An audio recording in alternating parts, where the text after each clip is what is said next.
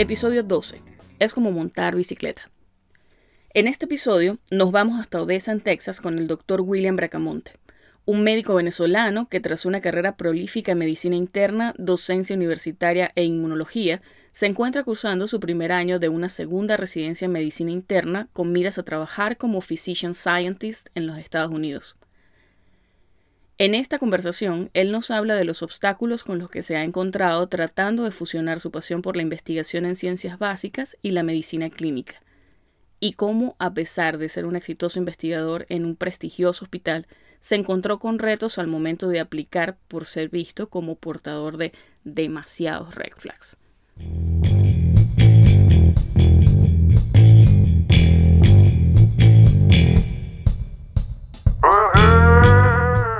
Estás escuchando Pluripotenciales, el podcast de la doctora Sheila Toro. Forma parte de una comunidad médica en la que se exalta cooperación en lugar de competencia y escucha voces auténticas que relatan historias de resiliencia, perseverancia y reinvención.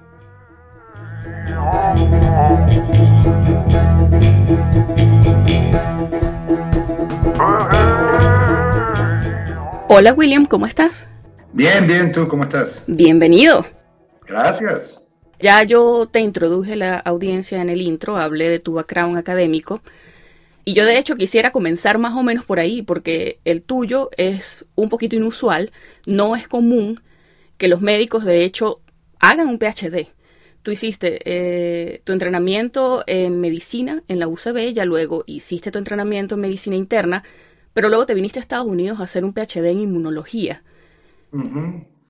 estuve leyendo un poco acerca de tu tesis, eh, Final Dissertation, y hablas acerca de antígenos, de exosomas, de microquimerismos, eh, alotolerancia, o sea, eso son cosas súper especializadas. Yo no sé si eso entra dentro de las ciencias básicas, pero mi punto es, no es común que los médicos se vayan a ese tipo de investigación. ¿Qué te llevó a tomar esa decisión de hacerlo? Bueno, sí, digamos, lo que pasa es que en Venezuela también no existe el programa combinado de MD-PhD. Ok. Pero inclusive aquí en Estados Unidos que existe, ah, de verdad los médicos con título dual de MD-PhD son más MD que PhDs y, bueno, estoy generalizando, claro. pero, pero sí, muchas veces se deja investigación más directamente clínica, ¿no? Ah, caso mío, yo cuando terminé medicina interna, después me quedé como profesor en la cátedra de fisiología y, de, y también de attending, de, adjunto en, eh, de medicina interna. Entonces estaba interesado en la parte de medicina diagnóstica y creo que de alguna manera, por razones, ah, por el hecho de haber hecho alguna investigación eh, durante la carrera, tengo una aproximación bastante eh, que busca combinar, digamos, la, ciencia básica con la clínica. Entonces, bueno, llegado, tenía yo un par, dos, tres años dando clases ya, y se dio la oportunidad de venir a hacer un PhD en inmunología en la Universidad de Wisconsin. Entonces, claro, el plan original era hacerlo y regresar, porque mi práctica clínica era básicamente medicina diagnóstica, enfermedades autoinmunes, entonces, pues me venía muy bien para poder complementar la práctica clínica con la con investigación más, más sólida, ¿no? Okay. El plan es hacer translational research en, un futuro, ¿no? Entonces, bueno, digamos que esa fue más o menos la motivación. Claro, después que terminó el PhD, pues en la situación del país, etcétera, y cuestiones que se vengan al caso a hablar, este, bueno, me, obligaron a, repensar el... El camino sigue, la meta sigue siendo la misma, pero las vías. Sí, claro. Eh, entonces, bueno. Yo lo menciono porque tengo amigos muy queridos en ciencias. De hecho, amigos que me ayudaron aquí a trabajar en investigación, pero de nuevo, basic science. Y, y ellos me hablan, o sea, los planes eran algo parecido, pero claro, es gente de biología, es gente de matemáticas, de física. Sus planes eran venirse o, bueno, ir a donde sea que, que hayan ido a entrenar, hacer su PhD o su tesis, una posición como postdoc por un tiempo para tener entrenamiento y volver a Venezuela, porque lo común era que la gente de ciencias hacía ese tipo de cosas y ya luego volvía y tenía, por supuesto, ofertas bien buenas de ir a trabajar, no sé, en el IBIC, que en aquel entonces era el primer instituto de investigación en toda Latinoamérica. Pero bueno, ya, ya, ya supimos lo que pasó cuando se infiltró la política y cómo la cosa fue en detrimento.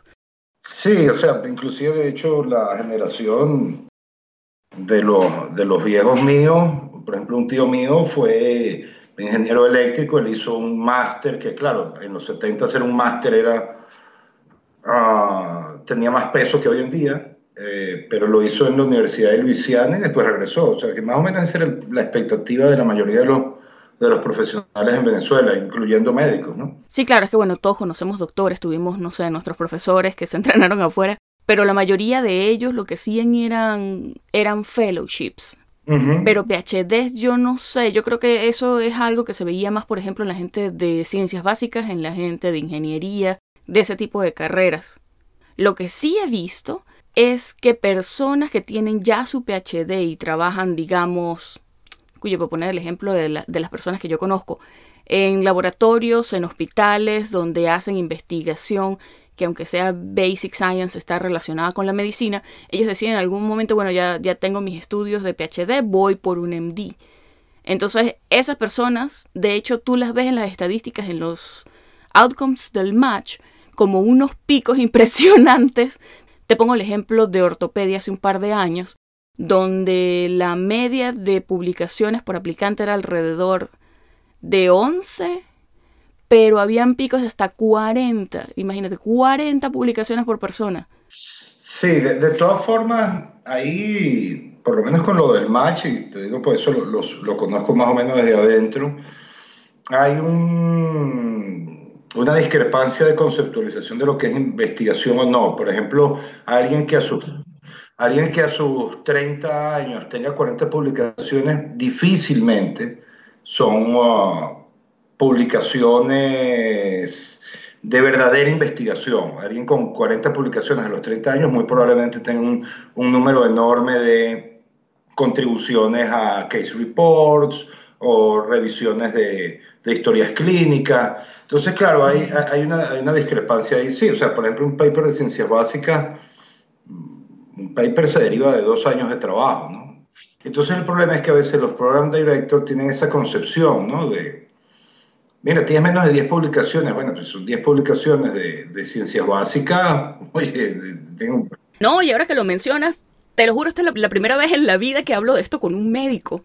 Porque no es común. De hecho, hay muchos colegas que no saben lo que es un PhD, porque es más bien, de nuevo, una rareza, a no ser que estés bien metido en la vida académica. Pero yo recuerdo que mis amigos que te digo que son biólogos que trabajan en Roche, en Chicago, de hecho, una vez me acompañaron a una presentación porque ellos, o sea, Roche tiene un programa de clinical research y el director es un cardiólogo, es una persona muy prestigiosa, pero viendo el currículum de él, mis amigos que son biólogos no entendían eso precisamente, o sea, una persona con setenta y tantas publicaciones y cuando vas a ver son lo que tú dices, son case reports, son estudios retrospectivos y pues quizás en medicina tú confundes eso con el otro tipo de publicaciones, pero tienes razón, o sea, pasan años antes de que de hecho haya suficientes resultados como para producir algo que sea publicable. Y de eso tienes tú muchísima experiencia porque de hecho eres reviewer en varias revistas. Sí, son, son estándares diferentes. Y claro, no desmerezco para nada la investigación retrospectiva o de revisión de historia, etc. El problema está en que, eh, por la dinámica intrínseca, Ah, bueno, yo recuerdo, por ejemplo, no me acuerdo quién fue que me dijo, oye, pero en tu el PhD tú publicaste solamente dos papers. Bueno, mano, pero, pero uno es en PNIS. Entonces, inclusive hay una discrepancia entre el mundo clínico y el de ciencias básicas eh, en cuanto a los, los journals. Entonces, tú ves la gente de ciencia básica no sabe lo que es New England o Lancet y los clínicos agarras y les hablas de Immunity, Cell, Proceedings of National Academy of Sciences. Bueno, pero ¿y, qué revistas son esas? Bueno, bueno. Claro, es, tal cual, son dos mundos paralelos y, y, es bien curioso porque esos dos mundos de hecho se desarrollan dentro de a veces un mismo edificio. Porque los hospitales aquí tienen edificios tremendos dedicados a investigación, porque bueno, de nuevo, ya, ya lo mencioné en un episodio anterior, o sea, eh, muy pegado a qué tan productivo seas a nivel de research. Eh, eso viene de alguna manera ligado a fondos y a obtener dinero, así que los hospitales tratan de ser bien, bien productivos en, ese sentido. Sí, sí. Bueno, de hecho, creo que esa, esa, ese divorcio no es bueno. Eh, lo bueno para mí, desde una perspectiva muy personal, es que ese es mi nicho, ¿no? a hacer translational research realmente trayendo junto clinical practice y, basic science. Entonces, de hecho, un paper que tenemos ahorita under submission es básicamente un paper con pacientes de, trasplante cardíaco eh, que, no sé, esto lo hago como un comentario de la de cómo son las cosas en trasplante. Por ejemplo, un paciente después de un trasplante tiene que ir a una biopsia endomiocárdica en el cath lab semanalmente por dos meses, después cada 15 días por dos meses más. Parte del problema es que no hay ningún biomarcador predictivo. Entonces, bueno, en este trabajo lo que hicimos fue tomar alícuotas de esas muestras endomiocárdicas y hacer un análisis uh, complejo y, lo más detallado posible de los parámetros inmunológicos, pero a nivel molecular, ¿no? Entonces, más o menos ese, esa es la idea. O sea, básicamente desarrollar algún tipo de marcador que ahorre el hecho de que el paciente tenga que ir a quirófano, a biopsias y biopsias y más biopsias. Este, es el, este sería el primer paso en ese sentido, ¿no? Porque lo que, lo que creemos que conseguimos es que, bueno, no puedo hablar mucho en detalle porque está under submission, pero más o menos descubrimos que la, que la expresión de PDL1 en, en, un tipo particular de célula cardíaca que no, no, puedo decir hasta que publiquemos, okay. por cuestiones legales de embargo. Uh, sí, a mí me, suena odioso, pero si me agarran me... Lo entendemos, lo entendemos. Hopkins me manda a guindar. Eh, bueno, la expresión de PDL1 un cierto tipo de, de célula estromal cardíaca facilita, es decir, regula la infiltración de, los linfocitos a los reactivos, o sea, las células TCD8 responsables del rechazo agudo. Entonces, este sería un primer paso y después tendría que venir otro estudio en el cual se convalide, de hecho, si es cierto que, por ejemplo, si se determina esta molécula en la primera biopsia, dependiendo del resultado, tú pudieras estratificar al paciente en mayor o menor riesgo y por, por tanto personalizas el, el, el, seguimiento, ¿no? Aparte que pudiera ser una herramienta terapéutica. Pero entonces, más o menos ese es el tipo de investigación que yo hago y por eso es que, bueno, me, me porque no es fácil después de que ya uno mm, es profesor agarra, bueno, que ahorita voy a hacer un PhD. Eh, y ahorita, bueno, bueno, entonces voy a repetir la residencia en medicina interna para poder digamos, jugar ese rol dual en investigación. Sí, yo te comentaba que de hecho yo apliqué hace poco y bueno, al final por razones de visa y tal, bueno, el, Departamento International Affairs echó la cosa para atrás. Pero bueno, en fin, igual ya estás involucrada de alguna manera con un departamento que también hace Translational Research.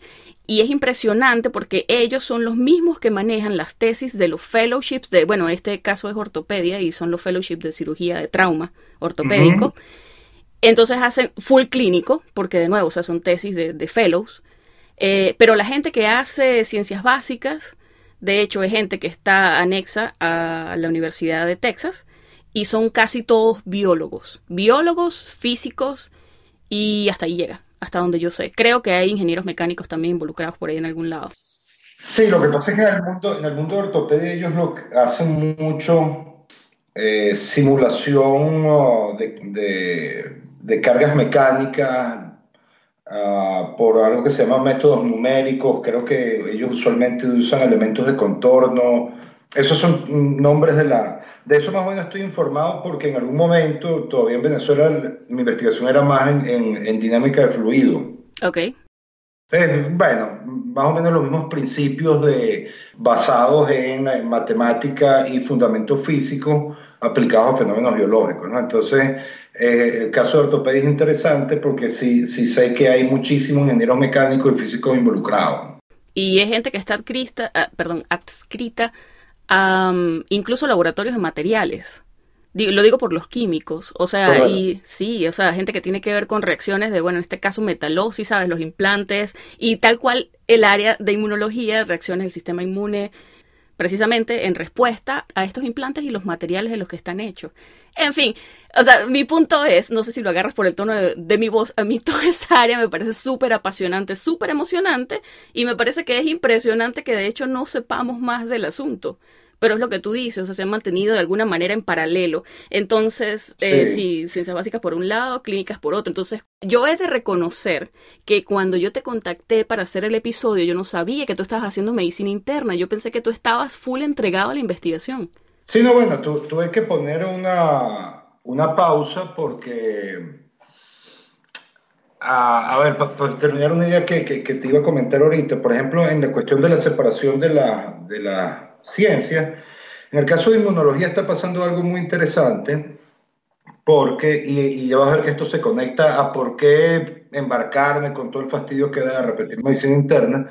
Por ejemplo, cuando hace, ¿qué habrá sido? 20 años, surgieron los anti-TNF alfa, para terapia, bueno, artritis reumatoide, etc.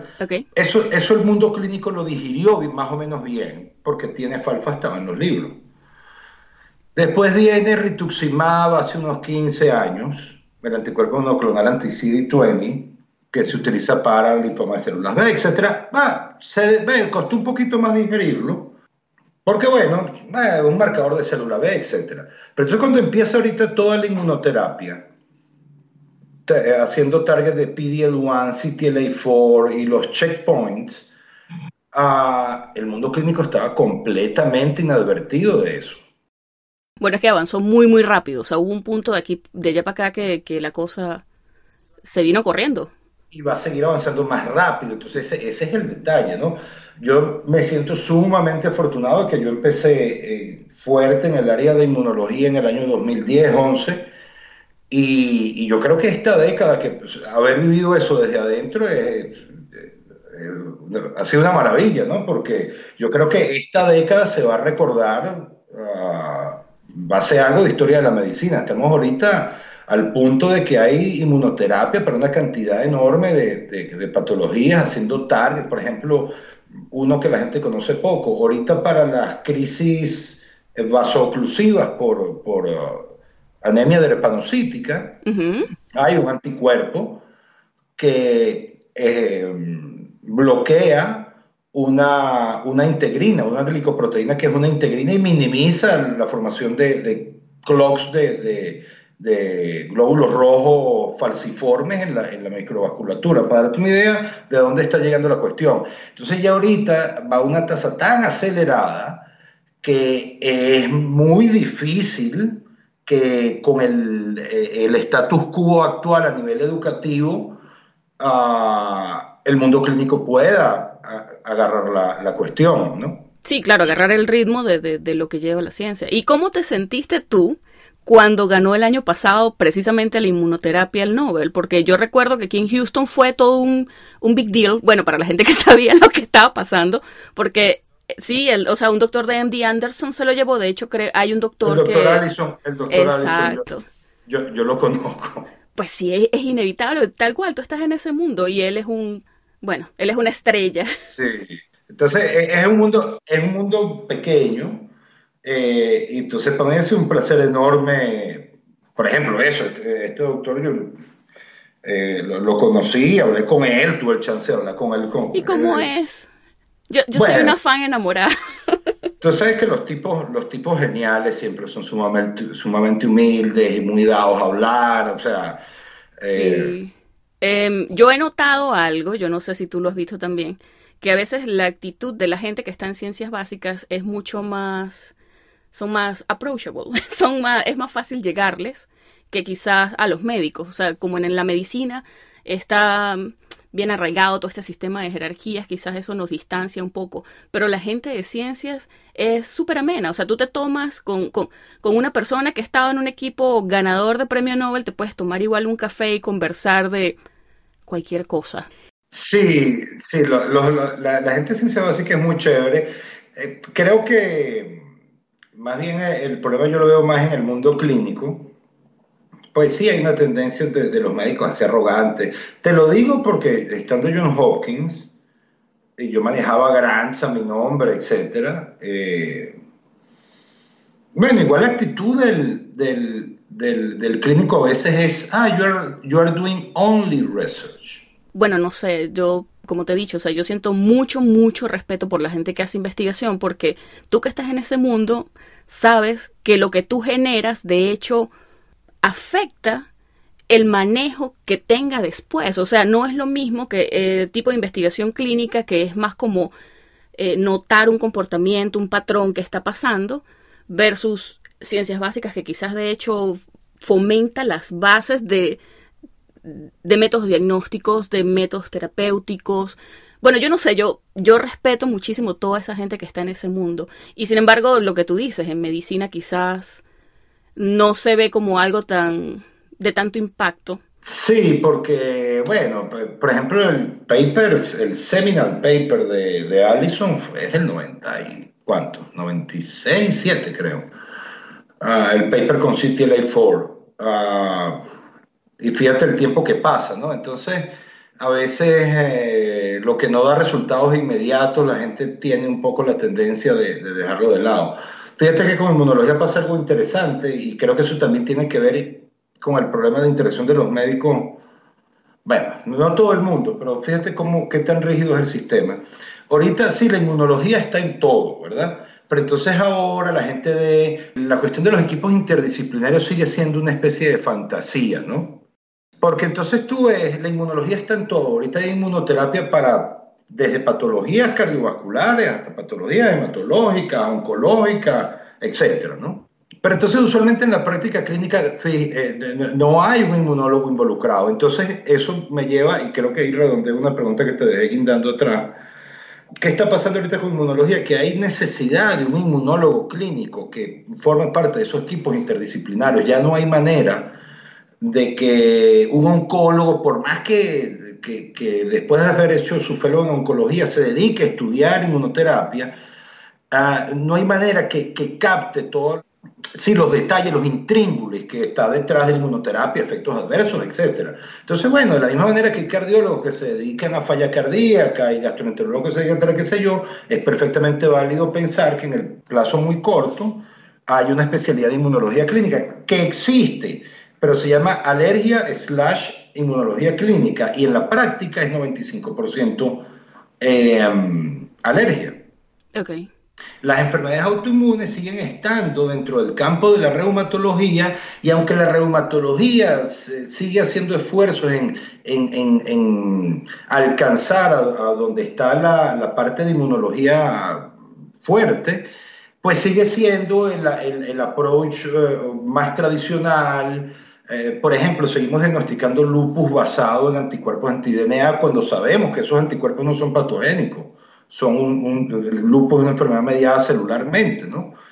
A diferencia de Jogren, por ejemplo, que está mediado por anticuerpos. Entonces, el punto al que voy es que lo que yo creo que va a pasar en un futuro cercano es que se va a fusionar reumatología con inmunología clínica y alergia en una especie de departamento de inmunología que va a tener una rama dedicada a autoinmunidad, otra rama dedicada a alergia y otra rama dedicada a inmunoterapia mi, digamos, mi plan de vida es tratar de contribuir a que, a, que eso pase, ¿no? Y entonces, obviamente, para hacerlo, pues necesito tener un porcentaje de práctica clínica. Sí, claro. Y ahí viene tu decisión de volver al lado oscuro.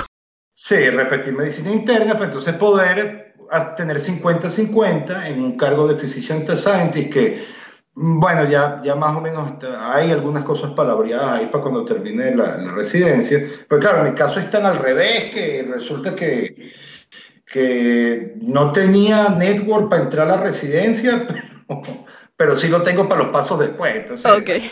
Bueno, pero más de lo mismo, más de que son dos mundos separados.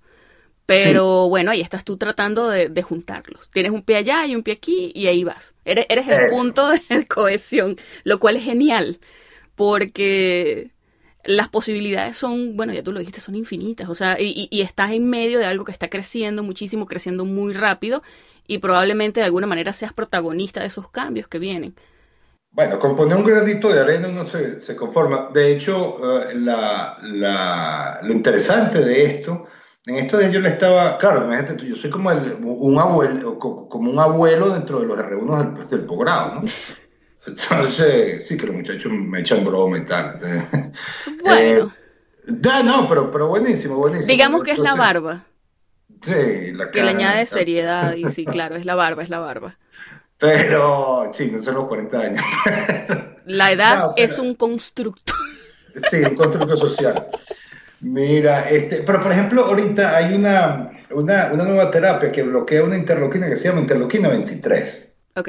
Un cuento muy largo, al punto al que voy no es tanto el, el detalle inmunobiológico, pero el cuento es que un tipo de célula T muy inflamatoria llamada TH17, porque produce interleuquina 17, que es, y está involucrado en muchísimas enfermedades autoinmunes como Crohn, espondilitis anquilosante, etc. Entonces resulta que para bloquear esa vía se utilizan unos anticuerpos uh, que bloquean la interleuquina 23. La interleuquina 23 es una interleuquina que necesita esa célula T para mantenerse activa. Entonces me acuerdo que estaba yo explicando algo de eso en el, en el hospital, entonces uno de los, de, de, los residentes me pregunta, oye, pero ¿y por qué no bloquearon interleuquina 17? Bueno, resulta que yo personalmente, y no era el único, pero yo era de los docenas de tipos en el mundo trabajando en eso, tratamos de bloquear interleuquina 17, que es un problema un poco más complicado, cuando bloqueabas la interleuquina 17 no prevenías autoinmunidad. Okay. A, aunque era lo lógico de hacer. Pero entonces lo interesante del cuento es que ya, ya o sea, eh, me sentí hasta viejo con la cuestión, pues yo le dije, mira, te voy a contar por qué es que no lo hacemos. Okay. Yo mismo estuve involucrado en unos estudios que no sé qué, qué sé yo. Entonces, eso para darte una idea de lo rápido que, que, que, van las cosas, ¿no? Y, y, y, por qué creo hacer un reto para la medicina clínica a, agarrar la, la, el trote, ¿no? ¿Cómo fue tu transición? O sea, ¿cómo, ¿cómo fue la transición de pasar full investigación? Aparte, Tú has tenido una carrera en investigación muy, muy prolífica. De hecho, yo vine sabiendo de ti a raíz de un premio que tú ganaste, creo que fue la Asociación Americana de, de Enfermedades Autoinmunes o de Reumatología, por ahí va la cosa. Ah, ah, de, de, American Autoimmune Related Disease Association. Ok, sí. La enfermedad americana de autoinmunidad. Recuerdo que vi un artículo en español en algún lado, así como qué orgullo venezolano, nuestro doctor está Sí, ganando premios, eso... investigador joven, o sea, sabes, la laraca. Sí, porque fue eso al mismo tiempo del, del American Heart. Entonces, claro, aunque yo entiendo la, la, la, la, buena fe de la gente y la, y la oye, y el júbilo de un país con tanta mala noticia de ver una buena, el riesgo de eso es que, oye, la, se sobredimensionó a unos niveles que me daba vergüenza. De hecho, a mí me llamaron para entrevistarme en las radios en Venezuela y yo lo primero que decía era, mira, man, yo lo primero que quiero decir es que yo no descubrí la cura de nada. Bueno, pero la, la, gente se deja llevar por la emoción. Sí. Ese orgullo nacional de lo que tú dices, aferrarse a las buenas noticias en un momento de tantas malas noticias. Es un poquito incómodo, un poquito incómodo porque, oye, yo me acuerdo que había una que, no, que se, adiós pastillas para el corazón. Y yo, oh, pero adiós a qué, no, mano, no, no, no.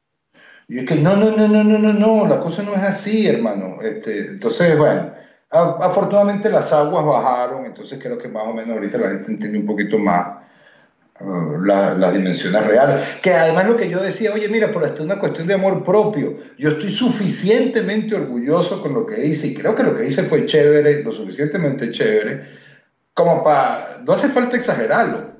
O sea. Bueno, lo que pasa es que también, bueno, hay, hay algo que vemos mucho y ha crecido con las redes sociales, sobre todo Facebook, que es que gente que no sabe ciencia escribe acerca de ciencia. Entonces vemos cosas como se ha, se ha descubierto científicamente o científicamente comprobado que la chayota cura el cáncer de tiroides. Sí, eso pasa, eso es cierto. Ahora, en el caso mío, la, la muchacha que, que la, la, periodista que escribió la, la nota original, Ok. Oye, yo creo que la nota original, más allá de una cosita aquí o allá, estaba bastante cercano a, a, lo real. El problema es que, bueno, la gente lee titulares nada más y bueno. Sí, la cosa se tergiversa eventualmente. Es una cadena de eventos. Sí. Me preguntabas por la transición, ¿no? Sí, transición sí, porque de... Nahuara, o sea, llegaste de nuevo, o sea, yo en mi cabeza voy a tratar de, de, de pintarte la imagen de cómo yo lo veo Yo lo veo como una Y, yo veo como que está ciencia y nosotros ahí como en la puntica y agarramos para un lado y esta investigación ciencias básicas, agarramos para otro lado esta clínica. Entonces yo siento que tú de alguna manera saltaste la talanquera. o sea, en mi cabeza hay un cambio bien grande porque llegaste bien lejos en cuanto a investigación. No fue como que estuviste coqueteando un poquito con investigación. De hecho, trabajaste bastante en eso, hiciste tu PhD, te fue muy bien. Lo que tú dices, tenías grants a tu nombre, aparte de, bueno, el laboratorio donde trabajabas. Eh, te hiciste conocer hasta el punto en el que tienes algo, como me dices, medio hablado acerca de qué hacer después de la residencia para poder establecerte en Translational Research y ahorita, bueno, estás comenzando de nuevo medicina interna. Yo siento como que es un salto bien grande. Bueno, yo no, yo no lo veo así. Uh, ¿Cómo lo ves? No, no, porque lo que tú me estás diciendo es, entiendo perfectamente lo que me estás diciendo, porque esa es la concepción. Uh, yo siempre me he movido en, el medio. Cuando estaba haciendo clínica en, en, en Venezuela, eh, era attending de medicina interna y profesor de fisio, eso tampoco era común. Entonces, eh, yo, mi práctica clínica, por ejemplo, qué sé yo, cuando yo le explicaba a los residentes que, qué sé yo, la, la uh, cómo usar la ecuación de Cockcroft-Gold para la depuración de creatinina, yo les derivaba en el pizarrón de dónde viene la ecuación. Me parece que es la manera de entenderlo. Entonces, eh, después cuando me vine a hacer research, una de las cosas que creo me permitió Mm, crecer más o menos rápido en ese, en ese campo, es que yo siempre, aunque era ciencia básica, siempre había una perspectiva clínica. Y eso a la hora de enfocar, diseñar todo, eh, justificar los proyectos, inclusive desde el punto de vista de adquisición de grants, la gente se da cuenta como que, ah, bueno, ya va, esto no es eh, investigación molecular mm, por el, por el hecho mismo de hacer investigación molecular, sino que la cuestión está enfocada a clínica. Entonces, mentalmente no fue ninguna, eh, ningún trauma. Cuando me vine de hacer clínica hacer investigación, sí fue un poco más duro adaptarme, bueno, porque me adaptarse al país, etc. Estoy hablando del 2010-11. Y, y yo creía que yo sabía hacer investigación y estaba equivocado. Entonces, eh, esa transición me costó un poquito más porque sí fue, oye, ya va, al cabo de unos meses, sí, ya va, mira, no, yo tengo que olvidarme que yo era profesor en Venezuela, etcétera, que estoy raso de cero. Eh, ahora, la transición a ser, como los últimos años en Hopkins, hubo mucho, mucha clínica en, mi, en el enfoque de mi investigación, pues fue más suave además hacer medicina interna, que ya era lo que yo había hecho, sí me, te, confieso que me sorprendí, me sorprendió a mí mismo que la cuestión es como montar bicicleta. Pues yo arranqué, a los dos días estaba allí, oye, mira, pues yo tengo ocho años sin hacer esto y ya estoy otra vez en, en el carril. Entonces, la verdad que no fue un trauma. Claro, ahorita me está cuando estaba haciendo research en Hopkins era, oye, ya me hace falta la clínica, ahorita estoy haciendo clínica, oye, me hace falta el research pero bueno, pero es, la que tengo que calarme para poder de verdad combinarlos en el día a día dentro de cuando termine acá. Claro, tú estás pensando en, el, en la meta a largo plazo, así que... Sí, sí. Tú tuviste que presentar, bueno, de nuevo exámenes y USMLE, todas estas eh, cosas, hacer observer chips para poder ser buen candidato y aplicar al match. Tú hiciste todo eso. ¿En qué punto decidiste, bueno, voy a presentar exámenes, a buscar US Clinical experience, o sea, todas esas cosas. ¿En qué punto comenzó todo eso? Yo llegué a Hopkins ya con esa idea en 2015, pero como que así la, la, gota que derrama el vaso fue mi, mi, jefa ya, la jefa de laboratorio de Daniela Shijakova, eh, oye, que es, una, terminó siendo una enorme amiga mía, eh, al final en el laboratorio era ella y yo, bueno, bastante horizontal, ella obviamente sigue siendo la PI, pero bueno. Este, entonces ella es una historia bastante parecida a la mía, pero pediatra en vez de internista, ¿no? Y entonces ella me dijo, mm", y ella me lleva muy pocos años, unos cinco años. Entonces, en el punto en el que yo estoy ahorita, ella en su momento decidió quedarse haciendo solo research. y ella me decía, ¿te vas a arrepentir? Si no, yo sé que es doloroso ponerte a repetir la residencia, pero empieza para estudiar para tu cuestión, es cosa que de acá brincas a la residencia y después puedas hacer investigación teniendo tu título.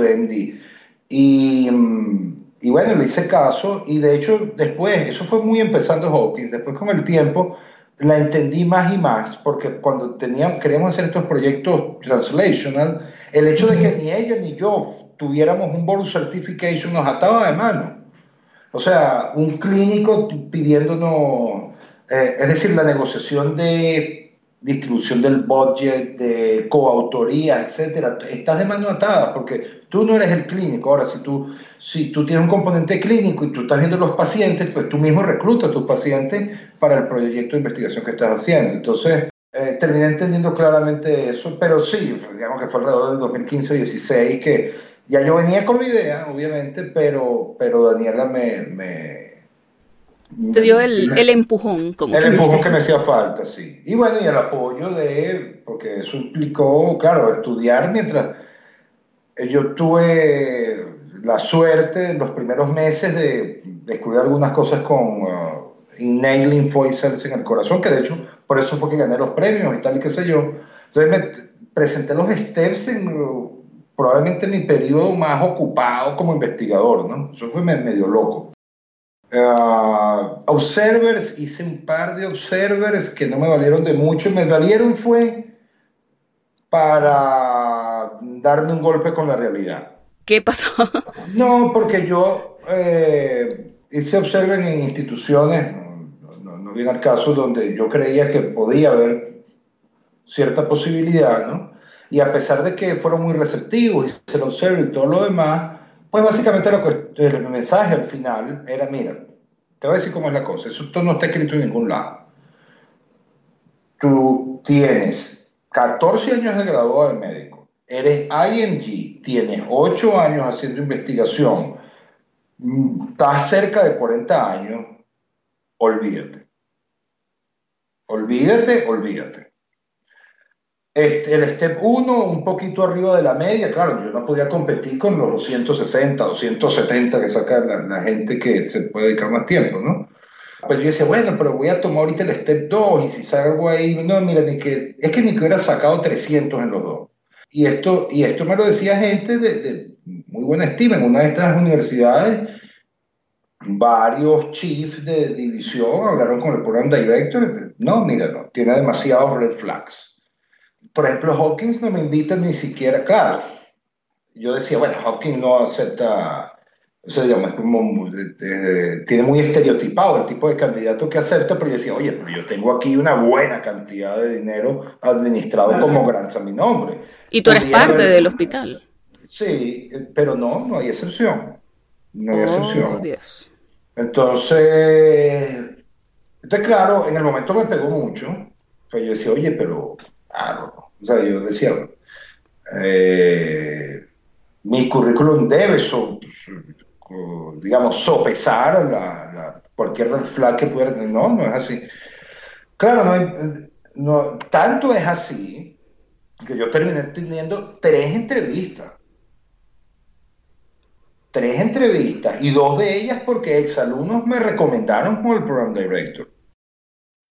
O sea, que, que, si no hubiera sido por eso, me hubieran entrevistado solamente en el Metropolitan de Nueva York, que es un programa, pues, que no, no, no, no fue mucho de mi grado. En todo caso, al punto al que voy es que tres entrevistas de 100 y que de esas tres, dos hayan sido por una conexión, dice bastante de mm, el peso que tiene eh, ciertos parámetros iniciales. Sí, de que consideran mérito y que no. Sí, pero la, la condición de si eres IMG, pero eres joven y saliste bien en los steps, bien. pero es que en el caso mío, siendo IMG, por cierto, para, los que no estén familiarizados con el término International Medical Graduate, o sea, siendo un, viniendo de una universidad extranjera, el título de médico, pues, aunque ya yo era, yo decía, bueno, pero si mi título de médico es de allá, pero si tomo los steps, si es por cuestión de mérito, estos tipos verán, bueno, un PhD de la Universidad de Wisconsin no te lo sacan en una caja de ACE tampoco. Pero, pero no, el hecho es que IMG, mm, más, bastante más de 35 años, 15 años de graduado, es, casi una sentencia. Te digo, las cosas pasan por algo. Estoy ahorita acá en West Texas en un programa pequeño, pero que lo tienen como una tacita de plata en Texas Tech, en un pueblo pequeño llamado ese, ya que estoy súper contento acá. Así que bueno, me gusta más que Baltimore, así que... Ellos se lo pierden. Bueno, el hecho con, contar yo contento me, me, me, me, va. Claro, claro. Yo sé, o sea, todas las historias que hay detrás de, de, todas las personas, sobre todo los venezolanos que estamos aquí, bueno, son bien distintas. Hay gente que se vino porque, bueno, la situación en Venezuela está bien fea. Hay gente que se vino específicamente a entrenar. Hay gente que se vino con exámenes ya presentados y, simplemente vino a entrevistas. Hay gente que tiene años viviendo aquí y no ha terminado de presentar los exámenes.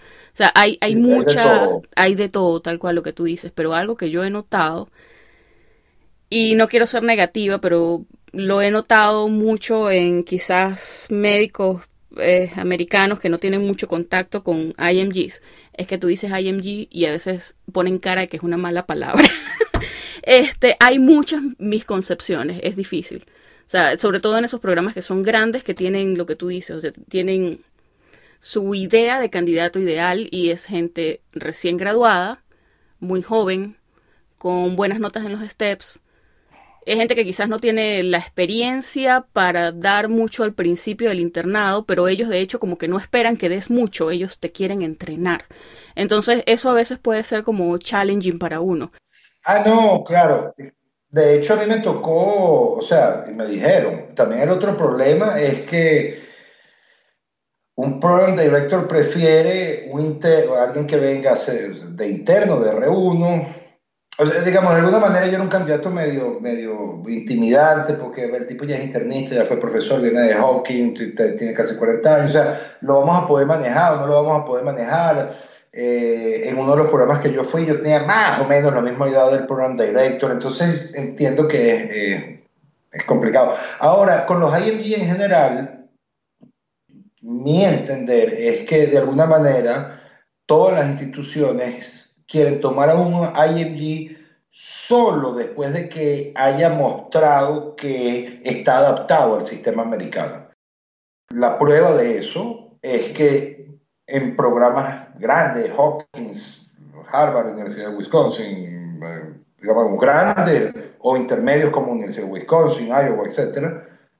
Bueno, Iowa es diferente. Eh, Wash U, etc.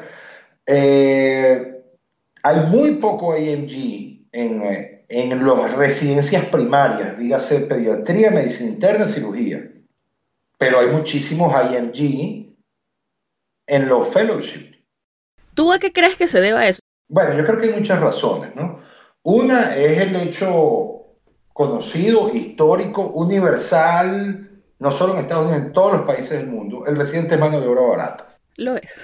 Entonces, de alguna manera, bueno, no, si tú quieres entrar al sistema, entra al sistema, pero a través de lugares donde haga falta más mano de obra. Es decir, programas más pequeños. Ah, lo cual puede ser lógico. A mí incluso me dijeron, mire, porque la prioridad se lo da a los norteamericanos. Y tiene, o sea, tiene sentido. Sí, claro. Si te pones a pensar, bueno, eh, pues, de Estados Unidos, tú estás viniendo, tú vas, eh, estás, quieres entrar a un sistema eh, en el que obtendrás beneficios profesionales, etcétera. Oye, mira, mm, tienes que ser muy excepcional para que yo te dé prioridad en este tipo de programas. No sé si es bueno o malo, pero para mí tiene, tiene, tiene sentido. Lo otro es que por más buenas credenciales que tú tengas, hay muchos, ¿por qué crees tú que se crean ciertos nichos? Lugares donde, ah, mira, en este, en este programa hay mucho gente de la India de tal universidad.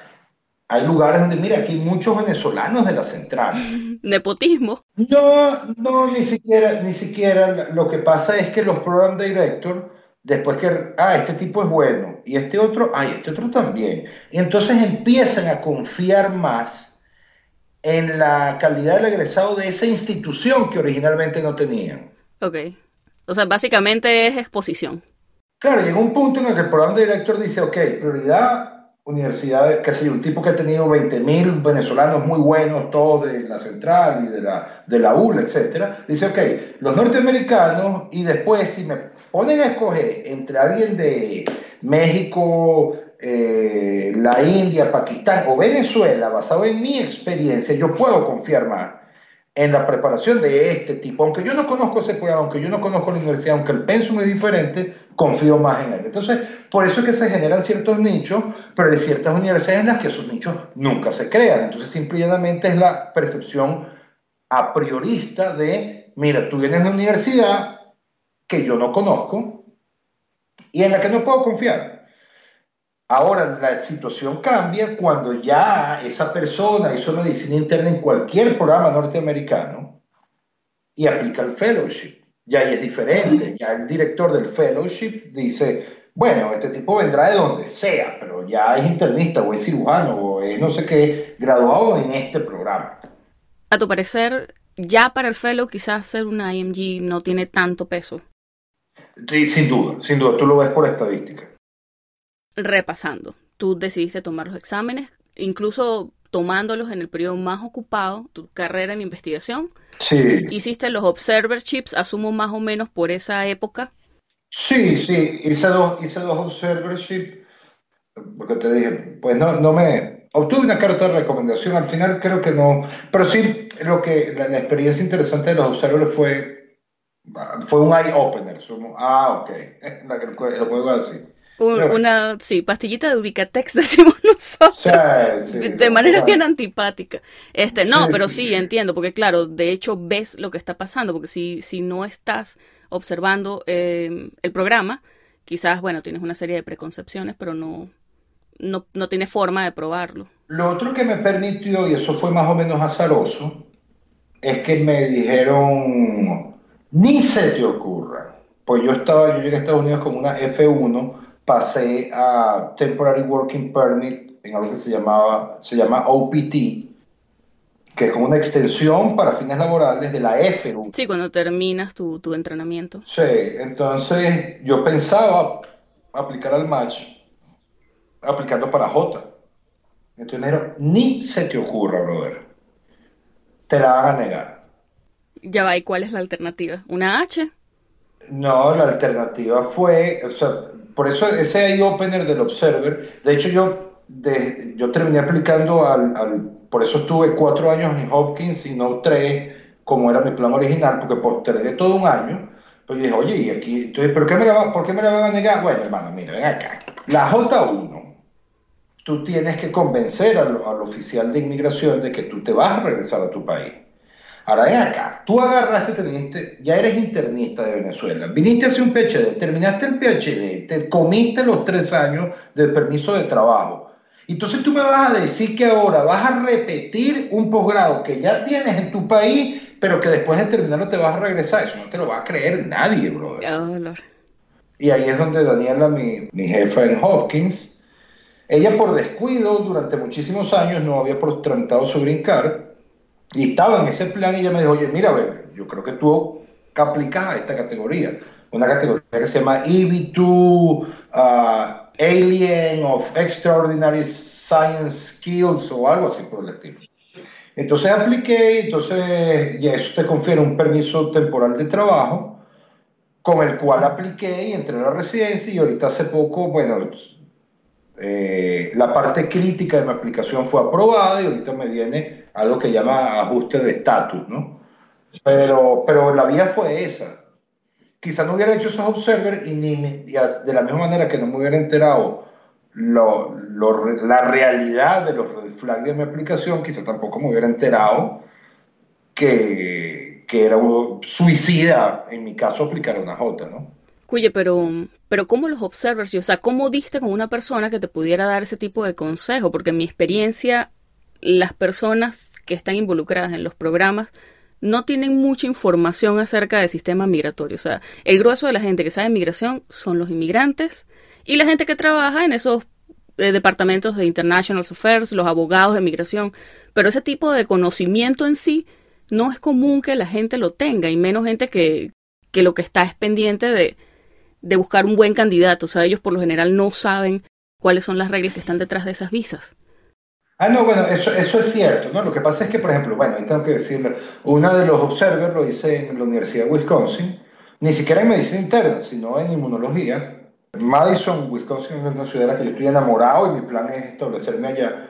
Entonces, claro, ir allá sí es cierto, este consejo no lo obtuve directamente de los attending en el Observer, pero estuve hablando con amigos, eh, o sea, me hizo estar en Wisconsin, que es un lugar donde tengo un network bastante grande, por semanas, también hablé con exalumnos por teléfono, es decir, haberme puesto en la movida de cuadrar un observer me puso a hablar con gente, inclusive me enteré el caso de, de, un chamo que él se graduó cuando yo estaba empezando a dar clase en la central, eh, que le negaron inicialmente la J y tuvo tanta suerte que después, en una apelación, no recuerdo cómo fueron los detalles, le terminaron dando la J. Entonces, no fue que alguien específico de los attending del Observer me dio esa información, sino que eh, buscar los Observer me puso en una situación de, de, de, imbuirme en eso. Yo estaba completamente ajeno.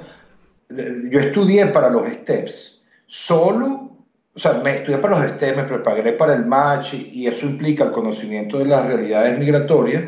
Todo eso lo hice en una especie de burbuja de cristal aislado. Yo estaba en investigación, estudiando por mi cuenta. Eh, es decir, yo estaba desconectado de, la, de, la, de, los detalles del proceso de aplicación al match, que van desde, desde por qué base de datos es usar para estudiar hasta detalles de migratoria. Entonces, bueno, ese, ese periodo de me permitió romper esa burbuja. De hecho, para el STEP 1 yo cometí el error enorme de preguntarle, imagínate, pero es que también fue una, una burrada, yo no sé qué me pasó le pregunto a los pavos viejos que se graduaron conmigo que por dónde tienen a los pavos viejos. Sí. ok. mira, pupi, ¿por dónde estudiaste tú para pa el Step 1? No vale. Kaplan es lo que manda. Oh. yo, yo, me pongo a pensar y fue una imbecilidad, porque si yo tenía contacto con exalumnos míos, gente más joven que había presentado hace menos tiempo, ¿por qué no les pregunté a ellos o, me, o no sé, o, o, me dijeron y no le di suficiente peso a la información? Entonces que yo no sé U-Word para este mundo. Ok.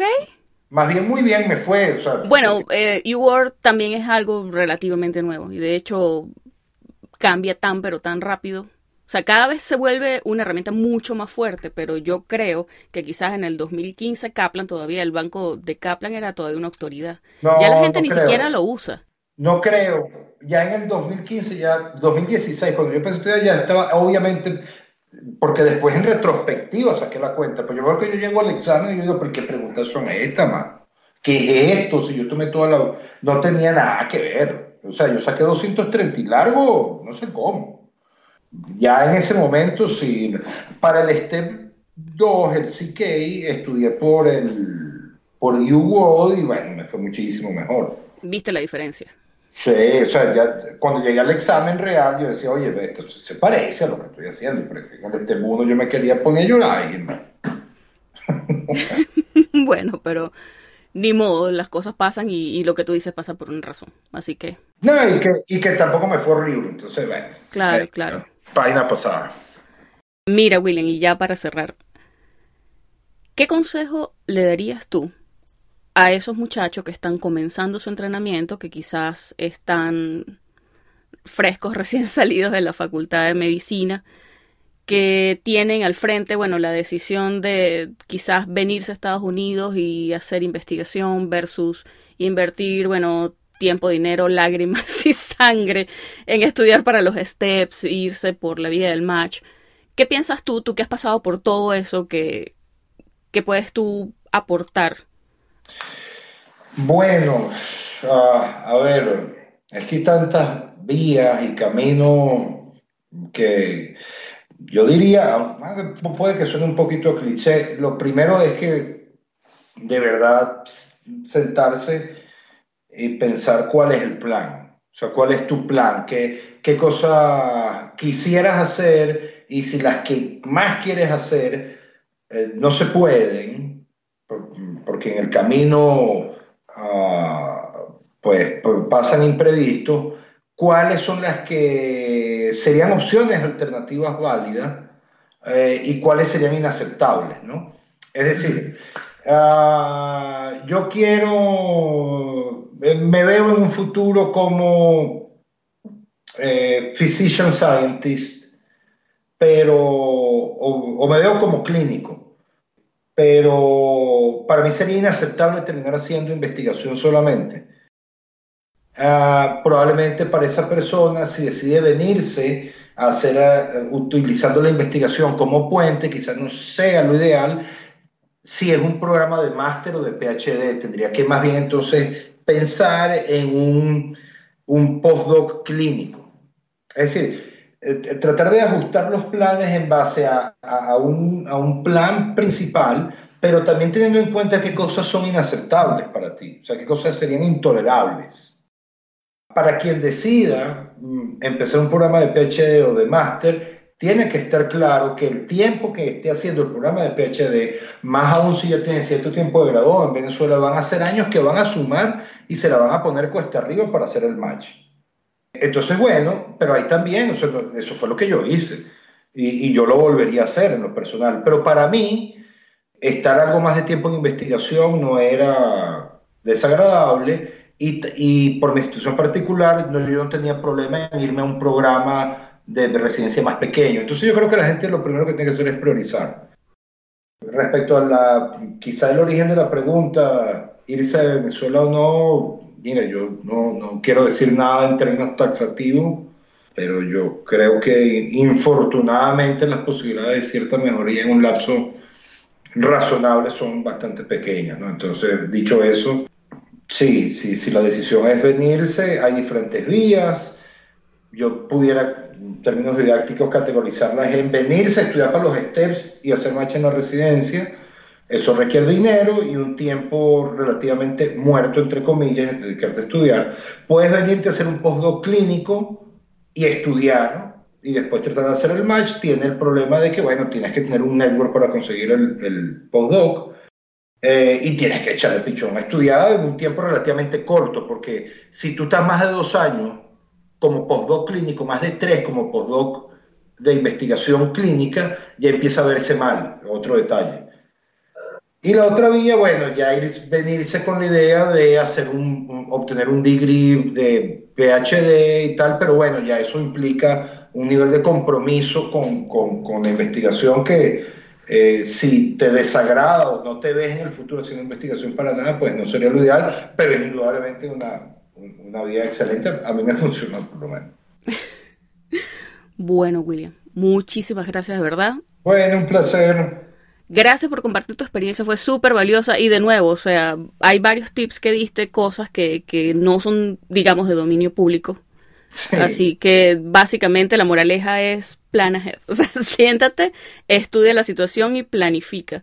Porque igual en el camino pueden haber imprevistos, pueden haber detalles de cosas que quizás no, no sabías a profundidad y, pueden hacer que tengas que cambiar los planes. Así que mejor primero infórmate en la medida de tus posibilidades. Lo más que pueda. Sí, lo más que se pueda. Sí. Entonces, bueno, nada, este, muchísimas gracias por la, por la invitación. Este, bueno, William. Bueno, un abrazote y muchas gracias, muchas gracias. A ti, a ti por animarte a participar. Y bueno, feliz noche. Igual. Chaito.